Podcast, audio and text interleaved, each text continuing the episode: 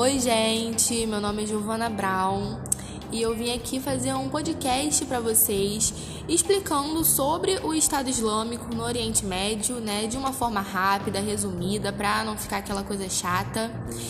E, bom, primeiro a gente tem que saber o que é, né?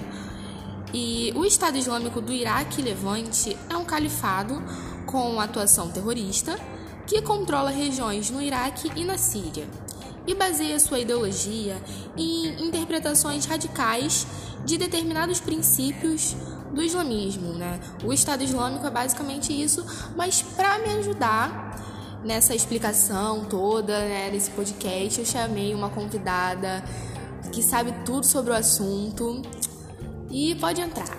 Oi, gente, meu nome é Maria Clara. Muito obrigada por ter me convidado, Giovana. E a Giovana já deu uma explicada, né? A gente vai fazer esse bate-papo sobre o Estado Islâmico, como ela já deu uma introduzida. E nessa introduzida que ela deu, ela falou uma palavra, né? Califado, né, Giovana? Isso. Mas o que seria o califado? O califado é um estado que é governado por uma autoridade religiosa, o califa. E quem seria o califa? Ele é basicamente o sucessor de Maomé. E quando a gente lembra disso, né, sucessor de Maomé, a gente lembra dos sunitas e dos xiitas, né? E os sunitas, quem eles eram? Eles acreditavam que o próximo Maomé deveria ser um discípulo. E já os xiitas, eles defendiam que o parente do Maomé deveria herdar o que ele conquistou. E aí eles ficavam nessa, nessas né, brigas todas. E vale lembrar que hoje 90% dos muçulmanos são sunitas. E agora um pouquinho sobre a criação do Estado Islâmico. Ele foi criado em junho de 2014 e espalha o terror sobre a população das regiões que controla, perseguindo minorias e organizando ataques terroristas em outras partes do mundo, como até os ataques recentemente ocorridos na França. E, Giovana, você sabe como surgiu o Estado Islâmico? Bom, o surgimento do Estado Islâmico está diretamente relacionado com a instabilidade gerada no Iraque após a invasão norte-americana em 2003, né, que causou uma instabilidade no país e aí complicou um pouco as coisas. Esse cenário permitiu que grupos jihadistas fossem instalados e desenvolvidos livremente nesse país.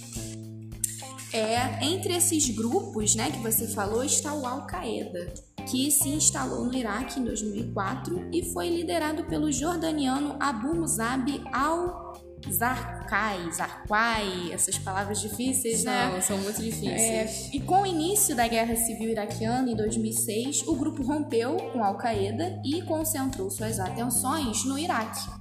A partir da Primavera Árabe né, e da onda de protestos espalhados pelas nações árabes, o Estado Islâmico viu a oportunidade de instalar-se na Síria.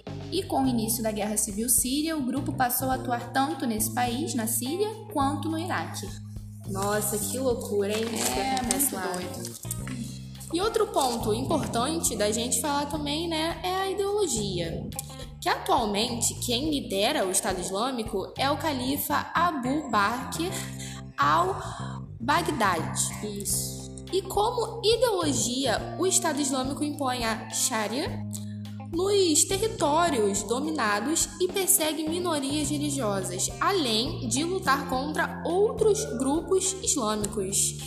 E a origem dessa ideologia, você pode explicar para os nossos ouvintes? É, antes disso tem, você falou sobre a Sharia, né? Basicamente é a lei islâmica. Isso, lei islâmica. Isso.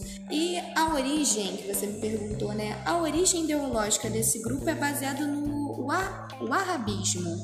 É uma doutrina de al-Wahhab que defendia uma interpretação literal do Corão e de outros escritos sagrados do islamismo. Exatamente, exatamente. Bom, é isso, gente. Espero que vocês tenham tido uma noção, né, do que a gente quis explicar aqui pra vocês. Muito obrigada, Maria Clara. Ah, eu que agradeço. Pela presença. Muito obrigada esse bate-papo, né? Maravilhoso. Isso. E é isso, gente. Tchau. Muito Tchau, obrigada. tchau.